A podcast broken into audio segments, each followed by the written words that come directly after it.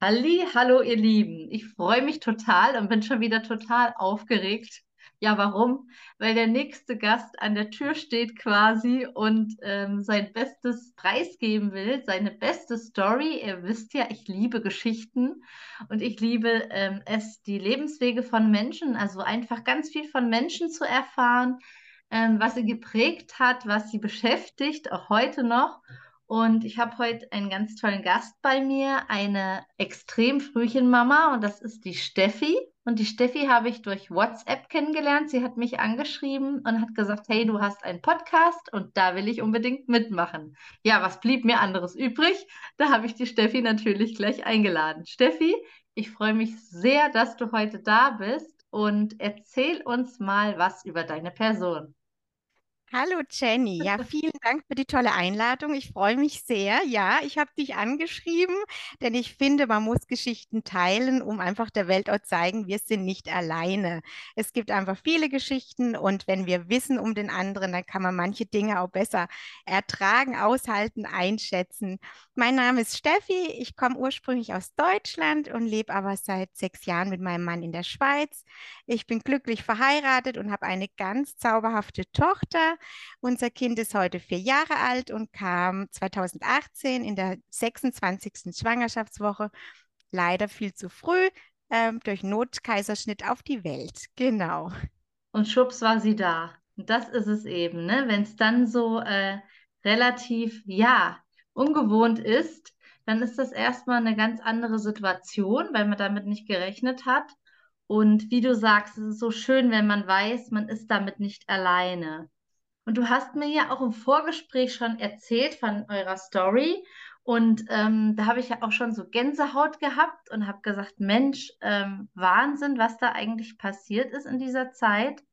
Und ähm, nimm uns doch mal mit, Steffi, ähm, die Zuhörenden, dass die wissen, wie kam es zu der Frühgeburt bei dir und welche Herausforderungen habt ihr nachher gemeistert, dein Mann und du? Und was kannst du für Tipps mitgeben auf den Weg für andere? Ja, also es begann alles, dass ich schon die ganze Schwangerschaft über irgendwie, ein komisches Gefühl hatte. Mhm. Und es war dann tatsächlich so, dass ich in der Schwangerschaftswoche 23 plus drei hatte ich wieder dieses komische Gefühl und in dem Zustand noch vermehrt. Es gab sonst nichts, es war wirklich nur dieses eine Gefühl, also ich hatte keine Schmerzen oder sonstige Anzeichen, nur dieses Gefühl. Aber dieses Gefühl führte mich doch zur Frauenärztin und dort hat man mich dann ähm, in die Klinik weiterverwiesen, weil sie doch nicht ganz sicher waren, ob nicht doch was wäre. Und ähm, ich bin da recht noch tough in die Klinik reingelaufen und dachte, wird schon nichts sein Großes, vielleicht nur ein Gefühl. Ähm, nein, war leider am Endeffekt dann nicht so. Es war so, dass man dann feststellte, dass ich einen oberen Blasenriss habe und schon Fruchtwasser verliere bei 23,3. Ähm, es folgte dann das, was immer folgte, äh, folgt. Es ist der Wehenhämmer gekommen, es ist die Lungenreifespritze gekommen, es sind Vorgespräche gekommen, in welchem Grad von Behinderung ich denn mein Kind entgegennehmen würde. Ähm, also es kam ganz viel und ganz viel Verrücktes und ganz viel, mit was man natürlich nicht rechnet. Mhm. Ähm, es war dann so, dass die Ärzte alle davon ausgingen, jetzt kommt sie gleich wir werden es nicht aufhalten können. Ähm, aber ich hatte das Gefühl, nein, sie kommt noch nicht. Und so mhm. war es dann zum Glück auch. Es vergingen Tage und auch Wochen. Und es war dann leider so, bei 25,5 hatte dann eine Krankenschwester zwei Tage hintereinander den Wehenhämmer falsch angeschlossen. Das heißt, das Mittel lief auf den Boden und ich bekam starke Wehen. Der Arzt musste dann leider bei 26,0 ähm, das Kind holen, weil die Fruchtblase drohte zu platzen. Schwupps, da war sie da. Sie hatte 830 Gramm und war ähm, zart und 35 Zentimeter groß und lag dann da. Mein kleines Wunder, unreif, noch nicht für diese Welt vorgesehen mit ganz viel Geräten, Kabeln, Zugängen, äh, Beatmungsgerät und das Bett war riesig. Und ähm, ja, und der Zauber, der hatte nie begonnen, der Zauber vom Man wird Eltern und dann beginnt was Zauberhaftes. Es war dann der Start von einem Lebenskampf. Meine mhm. Tochter hatte einen sehr, sehr langen Lebenskampf Es war dann so, dass zu Beginn die ersten 24 Stunden sah es gut aus. Da hatten die Ärzte, waren sie ganz zuversichtlich, hatte sie eine leichte Beatmung und dann der große Schock. Sie hörte auf zu atmen, man musste sie zum ersten Mal beuteln. Zu dem Begriff Beutel nochmal, das bedeutet, es ist ein Gerät, was einem Menschen ähm, aufs Gesicht äh, gelegt wird, um es dann wieder zu zum Atmen zu bringen. Also es war ein Atemstillstand bei meinem Kind.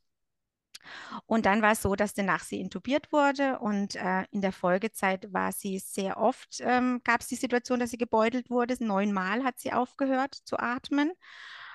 Und es stellte sich nach zwei Wochen raus, dass die Ärzte, so war es dann im Gespräch, überfordert sind mit der Versorgung von meinem Kind, weil mein Kind eine außergewöhnliche ähm, Unreife darstellte in der Lunge und man sie nicht mit jeglichen Geräten beatmet bekommen hat. Also es bedeutet, ähm, Intubation hat nicht gereicht. Also es war immer die Notlage im Raum. Wir wollten natürlich nach der Aussage, wenn dein Arzt dir sagt, wir sind überfordert mit deinem Kind, sofort das Kind schnappen und ins nächste Krankenhaus bringen, in eine andere Klinik. Der Transport war aber leider nicht not, also möglich, weil meine kleine Tochter ähm, wirklich so in, in Lebensgefahr stand äh, zu dem Zeitpunkt. Das heißt, sie musste dort bleiben. Was machen Eltern, wenn sie ein Kind in dieser Notlage haben? Sie beginnen zu recherchieren. Mein Mann hat daraufhin Frühchenbücher gekauft, hat die besten Ärzte kontaktiert und wir wurden von einem Tag auf den anderen, nach zwei Wochen nach dem Kaiserschnitt, Ärzte. Ärzte ohne Studium. Wir haben nur noch mit Fach, Fachsprache gesprochen. Wir mhm. haben nur noch ähm, das Bett fast nicht mehr verlassen von unserem Kind, weil auch da die Erfahrung war, immer wenn wir weg waren, also wir waren recht wenig weg von unserem Kind, ist auch was passiert. Also man hat ihr zum Beispiel ein Medikament gegeben, was schon seit zehn Jahren verboten ist in Deutschland. Also sie lag zunächst in Deutschland. Und ähm, es liefen ganz viele schräge Sachen. Das heißt, das Vertrauen war nicht mehr da. Wir Eltern waren Ärzte und wir haben auch nur noch so mit Ärzten gesprochen. Es war nur noch ein äh, auf Augengespräche. Genau, es war dann so, dass unser Kind sehr stark beatmet wurde und man kam ja mit der Beatmung nicht zurecht in der ersten Klinik. Das heißt, man hat mal zu viel ihr gegeben, zu wenig Sauerstoff und das hat sehr die Augen beeinträchtigt. Das heißt, unsere Tochter war, stand vor der Situation, dass sie erblindet und so hat sie zu ihrem korrigierten ähm, Zeitpunkt, also zu ihrem eigentlichen Geburtsdatum, musste eine Augenbehandlung gemacht werden auf jedem Auge und auch bei dieser Operation hat unsere Tochter aufgehört zu atmen. Wir haben in dieser Zeit ganz viel erlebt. Nicht nur mit unserem Kind ähm, und die Hilflosigkeit mit unserem Kind, sondern wir haben auch erlebt, ähm, wie andere Kinder sterben. Wir haben erlebt, ähm, Mütter verzweifelt auf dem Boden. Also man nimmt natürlich, wenn man auch so viel Zeit in, in, auf einer Intensivstation verbringt und wir waren teilweise 24 Stunden am Bett von unserem Kind, ähm, wir nehmen natürlich wahnsinnig viel mit. Nicht nur unsere Geschichte und unsere Sachen, sondern außenrum. Natürlich hatte auch das Kind, meine Tochter, auch Keime und sonstige Sachen noch mitbekommen. Also es war nicht nur das Thema Sauerstoff, sondern viele andere Komplikationen kamen auch noch hinzu, was man so mitbekommt im Krankenhaus. Ähm, und als es dann endlich soweit war, das heißt, unser Kind konnte einigermaßen atmen, haben wir es dann auch verlegen lassen. Vor dieser Situation war es so, dass die Ärzte im ersten Klinikum einen Verdacht hatten, und zwar einen seltenen Gendefekt, dass unser Kind nie atmen werden, also atmen wird. Sie wird immer auf Sauerstoff, auf ähm, externe Beatmung angewiesen sein und man hatte dann einen Gentest gemacht, dieser dauerte sieben Wochen und ähm, es waren für uns wirklich höllische Wochen, weil wir wussten gar nicht mehr, für was kämpfen wir jetzt? Kämpfen für das Leben oder dass sie gehen darf? Oder wie ist das? Was, was bedeutet das, ein Kind, wo nicht atmen kann? Wir haben dann auch Einrichtungen gefunden, die Kinder nehmen würden ähm, für eine Vollzeitbeatmung. Also wir waren wirklich schon mhm. ganz weit auch da wieder in der Recherche. Ihr seid gar nicht zum zum, äh, also ihr habt es selber gar nicht verarbeiten können, weil es hat immer wieder, das merke ich jetzt auch bei deinen Erzählungen, es ist immer und immer wieder was passiert. Richtig? Genau. Ja, es ist immer wieder was passiert und es waren immer so ein so, so dramatische Punkte, die man sich nicht ansatzweise vorstellen konnte. Also ich habe mir in meinem Leben noch nie über das Thema Atmung Gedanken gemacht in dieser Form. Für mich kann fast ja. jeder atmen. Also ja. hat man schon Berührungspunkte. Das war für mich einfach Wahnsinn. Also Leben ohne Atem, wie soll das möglich sein? Und äh, wir haben es erlebt, sehr lang. Ähm, und es war dann so, dass zum Glück der Gendefekt nicht bestätigt wurde, aber die Ärzte waren in der ersten Klinik weiterhin ratlos. Warum kann das Kind nicht atmen? Wieso immer noch Mhm. diese starke Beatmungsnotwendigkeit? Also sie waren wirklich überfordert. Wir konnten sie dann in das andere Klinikum äh, bringen und die Abschiedsworte in meiner ersten Klinik war, ähm, in, an, in ihrer Situation würde ich das Kind sterben lassen. Und zwei Stunden später waren wir dann in der neuen Klinik angekommen und da hat mich der Chefarzt begrüßt mit den Worten, ich dachte, Ihr Fall wird komplizierter. Also wir haben wirklich Extreme kennengelernt, nicht nur eine extreme Geburt, sondern auch extreme Erfahrungen mit Ärzten, mit Fachleuten. Mhm. Ähm, Situationen, wo man sich so eigentlich nicht vorstellen möchte, genau, und, und sich auch nicht vorstellen kann. Die erste Klinik ging auch von der Prognose aus, dass unsere Tochter, wie gesagt, nie atmen kann, nie gehen kann, nie sehen kann, nie ein selbstständiges Leben führen kann, dass sie immer auf Versorgung angewiesen sein wird. In der zweiten Klinik hat man sie sofort in ein Schlaflabor gebracht ähm, und dort hat man dann festgestellt, und du kannst dir nicht vorstellen, wie es uns dann ging, wir waren mehr wie überglücklich, da hat festgestellt, sie kann atmen, nur dass sie wirklich eine extreme unreife Lunge hat, die wirklich sehr, sehr, sehr selten vorkommt in dieser Form. Und ähm, unser Glück war nichts, war nichts zum, zum, also man kann es sich nicht vorstellen, wie wahnsinnig das war. Es war so, wow, unser Kind wird atmen können. Es ist jetzt Mhm. alles, wow, alles, was Mhm. vor so im Raum stand, toll. Aber sie haben natürlich gesagt, aber es wird noch sehr lange dauern und wie lange können sie natürlich auch nicht sagen. Genau, also all diese Vermutungen, erstmal so Atmung kann nicht stattfinden, das war schon mal dann vom Tisch und da waren wir mehr wie glücklich, äh, weil Leben ohne Atmung ist einfach schwer. Auch dieses, dieses Bilderbuch, das, was man so kennt mit Kuschelzeit, das war, es hatte alles keinen Platz, ne, dann. Nein. Nein, also Mhm. es war so, dass meine erste Kuschelerfahrung mit meiner Tochter war so, dass sie aufgehört hat zu atmen. Also man hat sie rausgenommen, hat sie auf mich draufgelegt. Du kannst dir vorstellen, was es mit mir gemacht hat. Also Mhm. eigentlich was Positives soll stattfinden und mein Kind hört auf zu atmen. Äh, Das bedeutete dann auch in der Folgezeit, dass unsere Kleine ganz viel Körperkontakt nicht erfahren konnte, dass eben sie immer in, in, in diesem Kasten liegen musste und dass man sie im Grunde fast nicht ähm, kontaktiert. Das hat natürlich wahnsinnige Auswirkungen dann auch im Ja. Nachgang. Ähm, ja, Beziehungsaufbau ohne Kontakt, das ist natürlich schwer. Genau. Aber es war, es stand das Leben immer im Raum. Wir wollen Ja. das Leben erhalten und wir kämpfen um das Leben und da müssen wir zurückstecken mit all den Dingen, die wir so als normal empfinden. Aber das war wirklich, also Berührung war nicht möglich. Nein, sehr, sehr lange nicht. Und unsere Kleine musste auch fast sechs Monate auf dem Bauch liegen, weil nur in dieser Situation konnte sie einigermaßen beatmet werden.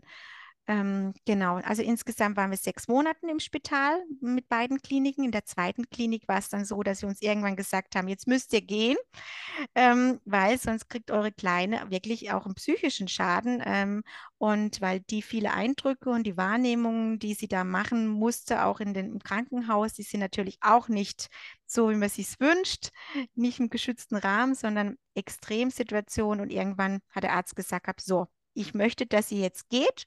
Ich rüste euch aus und ihr, Mhm. ähm, ihr bekommt alles, damit ihr zu Hause zurechtkommt.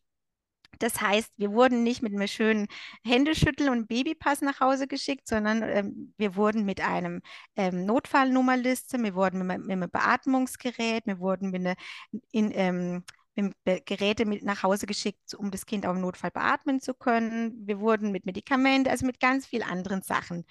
Und die ersten Stunden waren auch die Hölle, weil unsere Kleine ganz, ganz schlecht geatmet hat und wir dachten, wir müssen jetzt auch gleich wieder zurück. Also es war wirklich die Hölle. Die Kleine hatte dann ähm, bis eineinhalb Jahren Sauerstoff. Ähm, genau. Und es war dann auch so, dass auch die Augen haben zwar eine Behandlung bekommen in der ersten Klinik, aber es stellte sich dann auch heraus, dass sie das erste ein Vierteljahr gar nichts gesehen hat. Das haben wir alle sehr spät erst äh, rausgefunden. Auch nicht die Fachleute haben es erkannt. Und dann konnte sich das Auge langsam äh, entwickeln. Genau. Ja, ähm, also es war mehr wie, wie aufregend die ganze Zeit und ähm, das, was wir da erlebt haben, das sind natürlich jetzt die groben Punkte, Ja. aber ich, es ist ein Wunder. Und auch was du sagst, ne, dass man in, in ähm, Extremsituationen sich auch dann extrem gut anpasst. Also wenn du erzählst, so 24 Stunden im Krankenhaus, da wackeln mir schon die Ohren. Also das ist wirklich, wirklich sehr intensiv. Und auch ähm, all das, wo du sagst, wenn jemand anders wie ähm, mit dem Chinesisch am Ende ist, dass man dann wirklich sagt, okay, dann übernehme ich hier die Verantwortung ähm, und äh, suche mir Kontakte, das, was dein Mann nachher auch gemacht hat, ne? Hm. Ja, also man, man ist natürlich eingesprungen, aber man ist natürlich nie Eltern gewesen dann. Also Ja. es ist eine Rolle von anderen. Und ähm, es ist so fremd, was, was da passiert ist. Also du hattest, auch bis heute ist es wirklich ein großes Thema bei uns, dass wir einfach merken, wir sind immer noch in der Ärzterolle, immer noch in dieser großen Verantwortung. Ähm, es ist eine Rolle, die man nur noch schwer losbekommt, weil natürlich Mhm. das Vertrauen an Fachkräfte durch die erste Klinik natürlich schon sehr, ähm, ja, sehr Einbußen ähm, erhalten haben. Genau. Mhm. Aber ähm, destotrotz, trotz diesem Geschichten, und man wusste natürlich dann auch nicht, wie, wie wird es werden, wie, wie entwickelt sich so ein Kind, unser Kind. Ähm, und die Prognosen sahen ja wirklich düster aus. Und der erste Arzt hatte uns ja auch mitgegeben, ich würde, die, würde Ihnen empfehlen, im Grunde das Kind sterben zu lassen. Ähm, unsere Kleine kann heute atmen, kann heute laufen, kann heute sprechen, kann heute sehen, ähm, kann seit sie zwei ist das Alphabet hoch und runter und hat, kann schon erste Wörter jetzt mit vier Wow. lesen. Äh, sie liebt Zahlen bis hundert und sie hat eine wahnsinnig ausgeprägte Merkfähigkeit. Das ist echt bewundernswert. Und Also auch bitte kein Memory-Spiel. Das ist dann wahrscheinlich wirklich keine genau, Chance. Ja, also es ist einfach ein Wahnsinn, wie sich, wie sich das Ganze doch entwickeln konnte. Mhm. Natürlich haben wir auch oder machen wir auch ganz viel. Von Beginn an haben wir viel gemacht, aber ich möchte da ganz viel Hoffnung einfach weitergeben, weil Ja. das, was wir so am Anfang mitbekommen, war, war eine unglaublich viele Hoffnungslosigkeit und Mhm. ähm, Perspektivlosigkeit und eine tiefe Angst hat man vermittelt. Und ähm, es hat sich nicht bestätigt und man hätte ganz viel Leid ersparen können, einem selber und natürlich dem Kind. Und Mhm. ähm, ich möchte ganz viel Hoffnung einfach rausschicken in diese Welt. Und äh, lasst euch nicht von, von ersten Annahmen gleich erschrecken. Niemand weiß, wie ein Früh sich, Frühchen sich entwickeln kann und wird.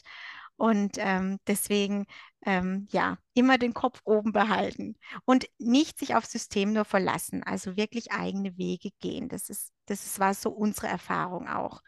Auch mit der Hoffnung, ne, dass man ähm, ja auch auf seinen Instinkt hört. Und das ist ja bei dir auch so gewesen, dass du gesagt hast, ich habe dann aber ein anderes Gefühl gehabt und dann bin ich dem nachgegangen. Und dann, wie du sagst, findet man Mittel und Wege, die vielleicht nicht so konventionell, konventionell sind, aber die einfach auch Wirkung zeigen, ne? Mhm. Ja, also auch so, dass jeder so seinen Weg gehen soll und auch Mhm. sich mit Menschen umgeben soll, die einem wohlgesonnen sind, ob es Experten sind, ob Freunde sind, ob Familie, die sich, Ja. die dich dann unterstützen können. Und dass diese, diese Frühchen sind, also alles sind Wunder, aber diese sind besondere Wunder, weil die einfach manches nicht, ähm, ja, erleben dürfen und durften jetzt. Mhm. Und sie haben alle das Beste verdient und das Beste ist die Hoffnung. Also nicht die Hoffnung verlieren in all, all den Prognosen und vielleicht, wie es aktuell aussieht. Und die Ja. Schulmedizin, so haben wir wirklich die Erfahrung gemacht, kommt auch an Grenzen und ähm, keiner ist allwissend. Deswegen ist auch wichtig, denke ich, sich gut zu vernetzen und offen zu sein. Und wir, wir haben recht schnell Wege außerhalb dem Schulsystem sind wir auch gegangen mit unserem Kind und da machen wir einfach ganz große Fortschritte auch und auch da Mhm. einfach an alle so ja, geht, geht hinaus und forscht weiter. Nicht das Erstbeste muss das Beste sein. Ja. Sehr gut. Genau. Und du hast ja auch erzählt, der Umgang mit anderen. Das ist ja auch immer so was, wo man dann hört, ähm, eben, wie war das nach der Frühgeburt mit den anderen? Wie sind die denn mit euch umgegangen? Wie war denn das mit euch, ähm, oder für euch dann mit anderen Menschen zusammen zu sein? Also wir waren natürlich dann in einer anderen Welt, in eine Mhm. Welt eingetaucht, die für uns zu diesem Zeitpunkt natürlich auch nicht, nicht vorstellbar war. Und auch der Umfang war uns nicht vor, also war nicht, war nicht ersichtlich für uns. Wir hatten weder im, im Freundeskreis noch im Familienkreis jegliche Kontakte mit Frühchen. Das heißt, es war für uns auch eine neue Welt und für Freunde, Familie war dieser Anfang wie für uns auch eine Überforderung. Es war Mhm. eine Überforderung, man wusste auch nicht richtig, wie geht man jetzt mit uns um. Ähm, es gab Reaktionen, gemischte. Die einen haben einem Hoffnung geben wollen, die anderen haben dich selber mit ihren Ängsten noch konfrontiert. Oh je, oh wie wird es jetzt und so weiter. Ähm, wir hatten Menschen, die kamen mal für ein paar Stunden zu Besuch, was nicht unbedingt für uns so hilfreich war. Ähm, und ja, und auch wieder Menschen, die natürlich auch nicht mehr da waren, weil sie wirklich ähm, es nicht ausgehalten haben, Mhm. dieses, dieses Schicksal und diese Situation. Und, und ähm, ja, es ist insgesamt so, gab es wenige Menschen, die wirklich stabil da waren und die uns wirklich den Rücken gestärkt haben. Und in dieser Zeit da hätten wir im Grunde nur gebraucht, in Anführungszeichen, jemand, der wirklich da ist für uns, uns gut zuspricht und Mhm. auch mal die Wäsche wäscht und mal für uns kocht, weil ähm, es, es war nichts mehr möglich, gar nichts mehr. Ja. Also ich war, mein Mann hat weiterhin komplett gearbeitet und wir haben uns immer wieder auch abgewechselt. Er kam dann nach der Arbeit und war dann in der Klinik und ich außenrum. Mhm. Das heißt, das gesamte Leben außenrum war für uns gar nicht mehr händelbar, weil die ganze Vision oder die ganze Perspektive ging auf die, auf das Kind. Wir müssen Ja. dieses Kind ins Leben bringen. Und die Ärzte schaffen es nicht anscheinend, weil sie an Grenzen kommen. Wir können hier nicht weg. So war so die Situation. Mhm. Und ihr Genau. habt das dann wie gemeistert? Also wie seid ihr dann damit umgegangen? Weil ich kann mir vorstellen, das ist ja auch dann in dem Moment nicht so einfach, wenn man ja merkt eben, ähm, da ziehen sich Menschen zurück oder da sind Menschen ähm, ja selbst irgendwie, wie du sagst, überfordert, ne? Ja, also in der Anfangs-Akutzeit, da waren wir so mit, mit unserem Kind beschäftigt, dass es nicht, nicht, wir keine Zeit hatten, darüber viel nachzudenken. Ähm, in der Folgezeit war es dann schon so, dass ich dann für mich entschieden hatte, okay, es gibt Menschen, die vielleicht mein Telefonbuch füllen, aber nicht ein Teil von meinem Leben sein wollen, richtig, oder auch können oder und da habe ich für mich entschieden gehabt, es gibt Freundschaften, die, die muss man auch ziehen lassen. Und dafür kamen aber auch wieder viele neue hinzu. Und das war schon eine schwere Situation für mich, weil ich ähm, sehr viele Freunde und Freundschaften eigentlich habe. Und Mhm. dazu erkennen, manche sind überfordert mit dem, wie es jetzt bei dir ist. Und Mhm. ähm, die, die, die können damit nicht umgehen, die, die sind weg. Genau, so war es dann. Es hat einen großen Kreis gezogen weil natürlich die, die Vorstellung in der Außenwelt ist auch ganz oft, ach Mensch, das kommt doch früher, jetzt liegt es da im Krankenhaus, dann reift es ein bisschen und dann ist doch alles tipptopp. Das Mhm. war eben bei uns nicht so. Und, ähm, und es war wirklich sehr, sehr langer Lebenskampf. Wie gesagt, eineinhalb Jahre Sauerstoff und viele andere Komplikationen. Das bedeutet, man hat einen langen Atem gebraucht und Freundschaften oder Familienmitglieder, manche hatten diesen Atem nicht. Und ähm, es war schade, ähm, was wir erlebt haben, weil ich hätte nicht gedacht, wie sich manches auch so, so, so teilen kann durch so ein Schicksal. Aber so ist das Leben, denke ich. Und ähm, jeder, ich mir machen keinen Vorwurf, im Gegenteil, äh, jeder hat nach bestem Wissen und Gewissen immer gehandelt, aber wir haben für uns dann entschieden, ähm, manche Beziehungen, die waren anscheinend nur oberflächlich. Und das Mhm. wollen wir nicht. Wir wollen in die Tiefe, wir sind in die Tiefe eingetaucht ins Schicksal und wir brauchen auch Menschen mit Tiefgang. Und ähm, ja, uns mit solchen Menschen umgeben wir uns, mit wohlgesonnenen Menschen, genau. Mhm. Wieder eine Lebens, eine Lebens, eine ganz wichtige Lebenserfahrung. Du hast das auch so passend formuliert, weil ähm, das auch ja nicht dann im Bösen auseinandergeht, sondern weil man einfach merkt, hey, dieser Weg, den können wir gar nicht zusammen beschreiten, ne? Weil der andere wirklich auch die Perspektive vielleicht nicht hat, die ich habe. Und das ist dann okay. Und dann gibt es auf der anderen Seite vielleicht wieder neue Tür Türen und neue Menschen, die dann wieder ins Leben treten, ja. Und Mhm. ich finde es auch ganz wichtig, dass man da auch ganz ehrlich mit sich umgeht und auch, auch ehrlich sagen darf, du, mir tut diese Beziehung nicht mehr gut und, ähm, und es darf auch sein, im Leben kommen Veränderungen und es gibt die, die Lebensbegleiter für Abschnitte und es ist ganz normal und ähm, es darf sein, dass Menschen auch, auch gehen dürfen wieder und ähm, von daher war es natürlich schwer für uns, aber im Nachgang jetzt für uns das Richtige. Mhm. Und wir, wir selber, wir wissen ja, wie es ist. Und wir, wir wissen, dass die Welt da draußen sich das nicht vorstellen kann, weil wer erlebt denn sowas schon? Ja. Äh, das machen wir auch wirklich niemandem einen Vorwurf. Ähm, man ist jetzt Experte von diesem Schicksal Frühgeburt ja. mit starker unreifer Lunge. Man ist Experte von, von all dem, was da kommt, ob Keime oder Frühchenkleider oder oder ähm, das kann jemand von außen, der für ein paar Stunden mal kommt und dir die Hand halten möchte, der kann sich das nicht vorstellen. Deswegen ähm, gibt es mhm. niemanden, wo wir einen Vorwurf machen würden. Im, im Gegenteil. Wir ja. waren für jeden, der da war, sehr, sehr dankbar. Und ähm, aber für, wenn ich so Ratschläge geben dürfte oder sollte, weiß ich nicht, wo ich nicht so gern der, der Typ dafür bin, aber einfach da sein und weniger ist mehr. Einfach da sein und schauen, was mhm. braucht dieses Paar oder was brauchen diese Menschen gerade. Und wir, man braucht da nicht so viel. Deswegen offen mhm. sein. Das ist echt wichtig. Und offen kommunizieren, was man mag und nicht. Wie war denn das? Du hast ja dann erzählt, ihr wart dann zu Hause mit ähm, eurer Tochter, ihr wart zu Hause und habt ähm, ja da allerlei Sachen mitbekommen.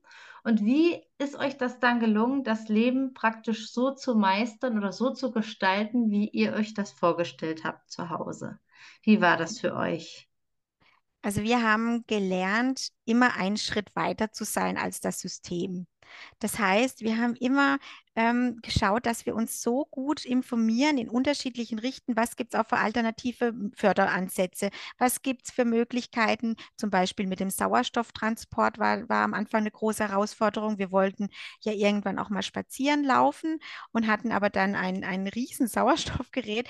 Wie, was kann man da für Wege gehen? Und haben uns da einfach immer nicht auf die anderen verlassen, sondern auf uns und immer recherchiert und einfach immer Netzwerke aufgebaut. Wir haben mhm. uns nicht mit dem zurecht oder wir haben nicht das einfach angenommen, was die was sie gesagt haben. Nein, das gibt es nur und mehr geht nicht. Nee, mhm. wir sind immer weiter und so ist auch unser Weg heute. Wir, wir denken immer über das System hinaus. Wir gucken uns verschiedene Sachen an, die, die nicht ähm, auf, auf dem Radar erstmal sind. Das heißt, wir recherchieren ausständig. Wir sind immer auf dem Weg nach Neuem und wir versuchen uns einfach auch gut zu vernetzen. Und, ähm, und wir wissen heute einfach Dinge, wo ich, wo ich weiß, wenn das die frühen Eltern wüssten, für manch Kind wäre da ja. was dabei, wo wir mhm. dann vielleicht ein halbes Jahr recherchieren mussten dafür. Ähm, ja, ich finde es da einfach auch wichtig, dass man da die Dinge auch gut weitergibt. Aber über den Tellerrand hinausschauen, das war so unsere, unsere, ja, unser großer Weg danach. Mhm.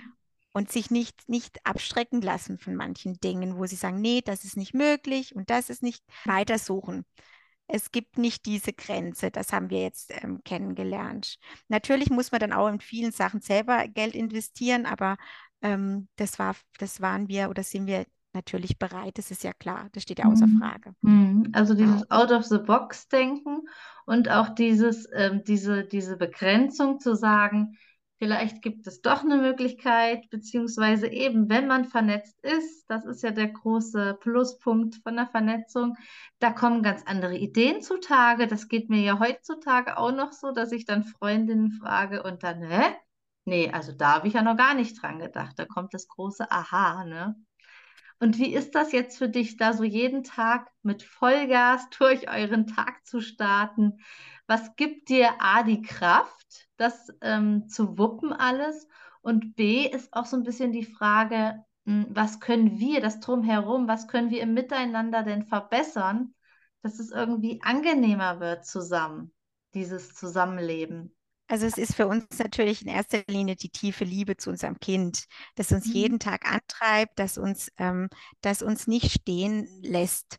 Wir sagen, ähm, wir haben gelernt, das, was mal, was man denkt, es könnte sein, ist nicht eingetroffen. Und ähm, das treibt uns natürlich auch an. Ähm, wir stehen in der Verantwortung für dieses Leben und wir, wir wissen, ähm, es gibt viele Möglichkeiten und unsere Aufgabe sehen wir jetzt als Eltern, dass wir unserem Kind diese Möglichkeiten eröffnen und dass wir versuchen weiterzugehen und sie ihr die dadurch die Chance geben können, ähm, dass dieser Anfangsstart, der doch sehr dramatisch war und sehr perspektivlos war, dass wir den doch wieder bestmöglichst mit ihr jetzt aufarbeiten können. Und wir machen so die Erfahrung, wir sprechen immer von dieser diversen und inklusiven Gesellschaft. Aber im Alltag, muss ich ehrlich gestehen, erlebe ich doch auch leider ähm, was Befremdliches. Also mhm. ähm, zum Beispiel, wenn ich auf Spielplätzen mit meiner Kleinen bin, dann bin ich gefühlt immer die Einzige mit dem besonderen Kind. Und ich frage mich natürlich, wo sind all die anderen? Ähm, ich bin doch nicht so exotisch. Ähm, Genau, und ich würde mir einfach wünschen, dass da auch so eine Offenheit mehr da ist und, und der Mut, sich mehr zu zeigen, weil natürlich erlebe ich im Alltag auch, gerade auf dem Spielplatz hatte ich schon sehr viele, ja leider sehr viele ähm, unschöne Begegnungen mit anderen, die meinen, sie müssten sich äußern zu meinem Kind und das auch auf eine Art, die sehr verletzend ist und war. Und ähm, wir brauchen einfach auch so mehr Lobbyarbeit in all dem. Anders sein soll normal sein und, und es darf diese Viel Vielfalt, wo wir alle sprechen, muss möglich sein. Und ja, wenn wir es aber nicht leben, diese Vielfalt und uns verstecken und in Rückzug oder irgendwo anders weggebeamt werden, dann, dann kann da auch nichts passieren. Deswegen geht raus auf diese Spielplätze und quatscht und seid offen und ähm, seid mutig. Und ich weiß, es kostet immens Kraft, weil wir Menschen sind einfach, wir, wir schauen, mhm. wir schauen, wenn was anders ist und äh, es tut weh, es tut den Eltern auch weh und ähm, aber geht trotzdem raus. Und ich merke auch so, bezogen auf die Frühgeburt, habe ich merke ich, da gibt es auch wenig Wissen, also wenig Wissen in vielen Bereichen, wo ich gedacht habe, huch, der müsste doch Bescheid wissen. Nein, nicht. Also zum Beispiel wünsche ich mir auch, dass da äh, in die Gesellschaft es ganz normal etabliert wird, verschiedene Sachen über Frühchen. Zum Beispiel, wie oft hören Frühchen Mamas, Mensch, dein Kind ist aber dünn. Ähm, und man ist wieder in dieser Erklärungsnot als oh, Mutter. Ja. Ich finde, sowas soll nicht sein. Also es muss verschiedenes Wissen, glaube ich, da sein. Zum Beispiel, was ich auch ganz wichtig finde, sind alle erzieherischen Berufen, dass da das auch im, im Lehrplan drin ist, dass zum Beispiel, wenn ein Kind mit langer, so, wo sondiert wurde, lange klar ist, es kann sein, dass dieses Kind ein anderes Essverhalten hat. Das heißt, ich muss anders in der Kita dann reagieren äh, und es nicht verurteilen, weil ich nicht wissend bin. Also ich da muss einfach noch viel stattfinden, denke ich. Mhm, Aber mhm. ähm, also eine jeder... Offenheit auf beiden Seiten, so habe ich dich verstanden, ne? Weil auch für, für ähm, Eltern, die es jetzt nicht kennen, es ist erstmal eine fremde Situation. Ähm, es ist ja auch wieder eine Überwindung zu sagen, hey, ähm, wie, wie kann ich da, wie kann ich mich da verhalten, ohne eben verletzend zu sein oder ohne zu forsch zu sein? Und ähm, das ist was, wo wir wirklich ähm, ganz, ganz viel noch Hausaufgaben machen müssen. Da bin ich auch mit dir komplett äh, gleicher Meinung. Es ist einfach diese Verniedlichung oft noch da mit, wie du es vorhin gesagt hast, ha, das Kind ist halt früher gekommen, jetzt schläft es noch ein bisschen in diesem kleinen Bettich, Bettchen und dann kommt es nach Hause und alles ist äh, Friede, Freude. Und das ist es eben nicht. Und das ist wichtig, dass wir das in die Welt tragen. Das sehe ich ganz genauso. Hm. Ja, das, also dass wir Wissen wirklich teilen, das ist, das ist so wichtig und ich finde es auch so wichtig, dass wir uns untereinander, und das finde ich, Jenny, einfach ganz toll, äh, dass du das machst. Du machst ja Pionierarbeit, das Wissen raustragen und schaffen, dass, dass Menschen sich vernetzen können und dass sie voneinander profitieren können, weil man fühlt sich schon wie eine Insel mit seinem Schicksal. Man hat ja außenrum, in meiner Welt ist es zum Beispiel gerade so niemand. Also ich hätte niemand, der auch ein Frühchen hat, äh, mit ansatzweise so eine Geschichte. Das heißt, du hast auch nie Partner, mit denen du auf Augenhöhe reden kannst. Das ist für die alles, die können das nicht. Die, die sind die wollen sich reindenken, aber das, das funktioniert nicht in der Form, wenn man es nicht erlebt hat. Wie ist es der, auf der Intensivstation? Was sind das für, wenn die Geräte äh, Geräusche machen und Notfallsituationen und Schläuche und das, das sind Bilder, das, ja, und Situationen und wenn wieder eine Diagnose kommt und wieder ein Verdacht und diese Ängste, die man dadurch lebt, das ist ja weit ab vom Normalen und ähm, da ist Vernetzung das A und O, dass wir mhm. voneinander profitieren, dass wir sagen, du, komm, ähm, ich bin für dich da, ich habe da und da Kontakte und da finde ich, da, da braucht es noch, braucht's noch was. Es gibt ja schon tolle, tolle Sachen, aber ich denke, da müssen wir noch ein bisschen mutiger alle werden. Das machen wir. Mutig gehen wir voran und schreiten voran. Und ja, deswegen eben auch der Podcast, dass es äh, mehrere Stimmen geben darf, dass es mehrere Meinungen geben darf und dass es vor allem viele Blickwinkel gibt. Und äh, das ist mir auch so wichtig, dass wir ähm, in unserer Gesellschaft einfach dieses Miteinander mehr leben. Steffi, danke, dass du da warst. Es war mir eine Freude. Vielen Dank, Jenny. Ich fand es super toll und äh, an alle Zuhörer ähm, vielen Dank. Ich hoffe einfach, dass ihr jetzt in der Kraft bleibt alle und in der Hoffnung. Und Jenny, danke, danke für diesen tollen Podcast. Danke dir, Steffi. Alles Liebe. Dir auch. Mach's gut, Jenny. Tschüss. Ciao. Ja, Leute, und das war's mit dem super Interview mit Steffi. Und ich bin total froh, dass Steffi so tolle Einblicke gegeben hat. Vielen Dank.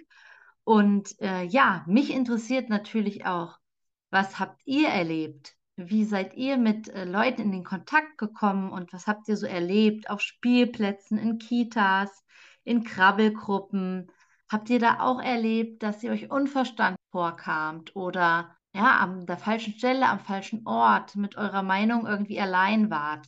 Lasst es mich wissen. Es ist super interessant und äh, ja, lasst uns da einfach in den Austausch gehen, dass wir ja ganz, ganz viel erfahren dürfen und das Wissen verbreiten, wie es ist, mit Frühchen, mit zu früh geborenen Kindern unterwegs zu sein und welche Herausforderungen im Alltag so auf uns warten.